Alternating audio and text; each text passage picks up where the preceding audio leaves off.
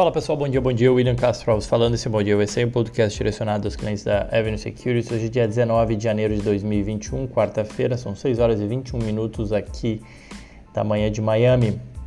Vamos lá falar um pouco sobre o mercado americano, que ontem a gente viu sofrendo, né, caindo forte, Dow Jones queda de 1,51, S&P queda de 1,84 e o Nasdaq 2,60, né? Entre os setores, somente o setor de energia apresentou alta de 0,40 em meio à alta de preços de petróleo. Nos demais, quedas, né? destaque para o tombo de 5,94 para o setor de biotech e de 4,5 para o segmento de semicondutores. E entre os papéis do S&P, destaque de alta aí para de 26% das ações da Activision Blizzard, depois da oferta da Microsoft, já o comento. E na ponta oposta, as ações da Moderna sofreram queda de 8,9%. Né?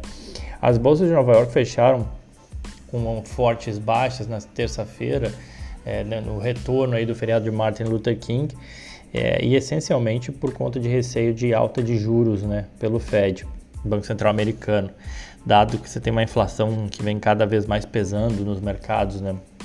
E isso, obviamente, afetou especialmente os papéis de tecnologia, pressionados aí por esse avanço nos rendimentos das treasuries. Né? Os investidores eles vêm se preparando para uma possível elevação mais acelerada na taxa de referencial de juros por parte do Fed. Já se falam em quatro aumentos de juros esse ano aqui nos Estados Unidos.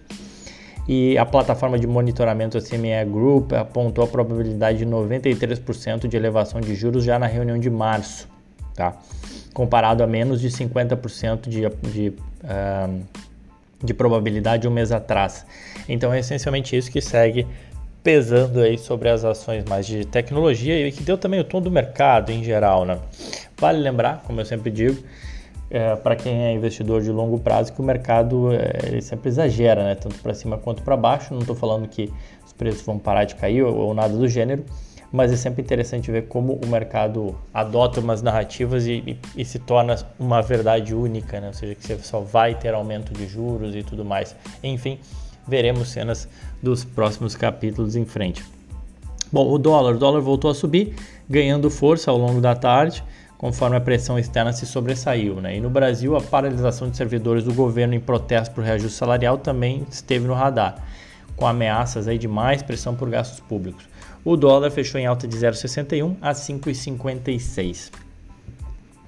Bom, a gente teve ontem também resultados que foram importantes. Destacar aqui o do Goldman Sachs, código da ação é GS. O Goldman Sachs divulgou números abaixo das expectativas.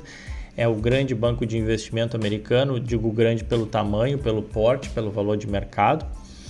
É, e números abaixo das expectativas, com despesas operacionais que subiram 23%, devido à demanda por salários mais altos dos funcionários de Wall Street a falta de analistas, a dificuldade de contratação que o Goldman Sachs vem tendo na competição com as fintechs e também ao aumento das reservas com litígios do banco.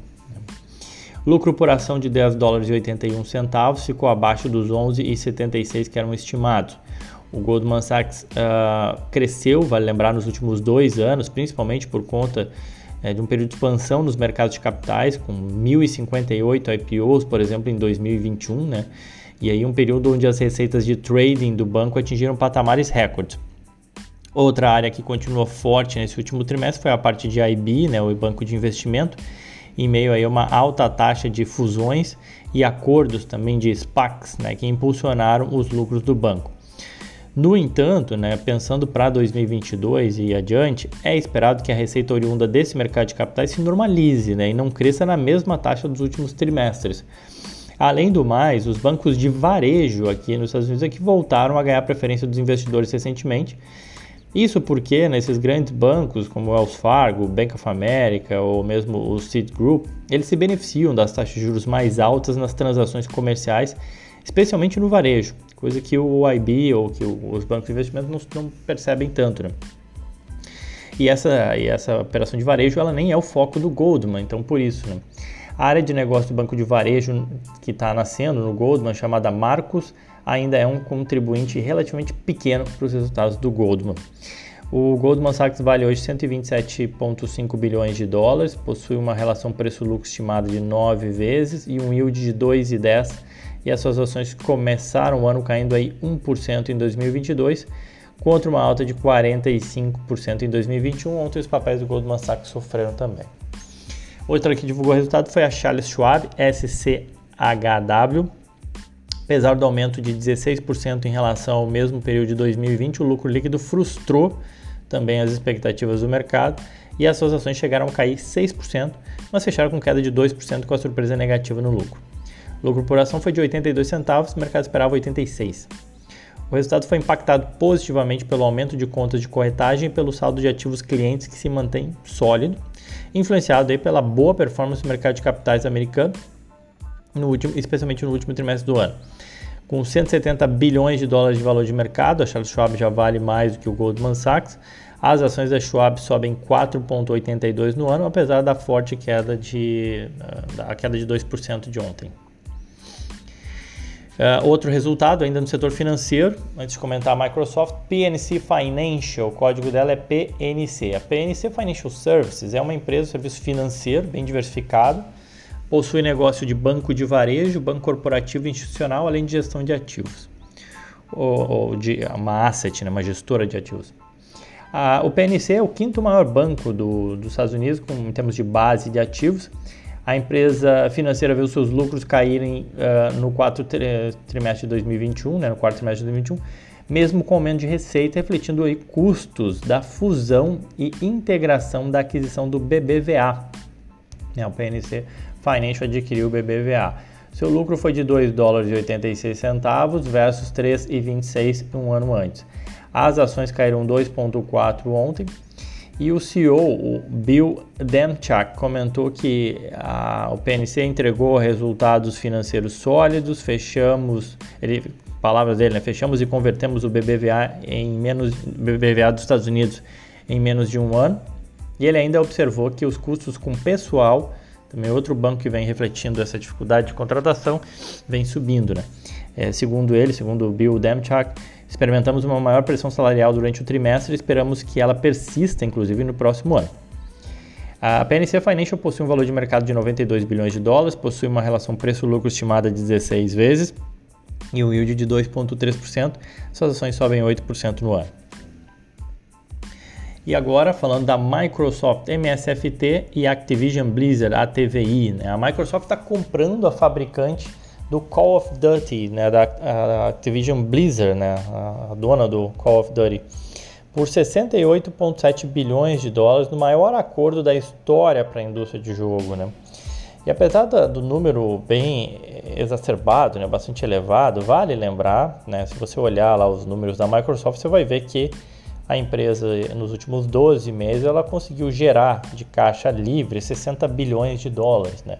Então, claro que os números são muito elevados, mas é uma aquisição que cabe dentro do porte da Microsoft, né? Ou seja, ela consegue gerar caixa para fazer esse tipo de aquisição. Enfim, para a Microsoft, eu diria que não é assim é uma aquisição extremamente relevante, mas dado o tamanho da Microsoft, a capacidade dela de geração de caixa, esses números 68,7 bilhões de dólares nem são nem é tanto da, dado que nem eu falei o porte da Microsoft.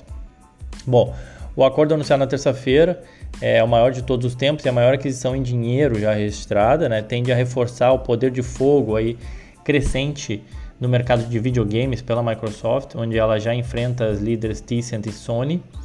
A Microsoft está oferecendo 95 dólares por ação, é um prêmio de 45% em relação ao fechamento da sexta-feira né, da Activision.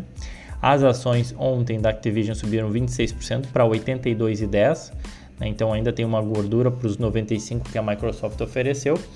É, esse desconto ele reflete as preocupações de que o negócio possa ficar preso na mira dos reguladores. Se não sair o negócio, a Microsoft vai ter que pagar uma multa de 3 bilhões de dólares. Então ninguém imagina que não vai sair, porque é uma multa bem elevada. Mas dado que esse acordo tornaria a Microsoft a terceira maior empresa de jogos do mundo, pode ser que tenha fique na mira dos reguladores, né? De acordo com a consultoria Newzoo, a participação de mercado de jogos da Microsoft é, é, foi, pra, foi de 6,5% em 2020 e a adição da Activision levaria para 10,7% do mercado de games do mundo.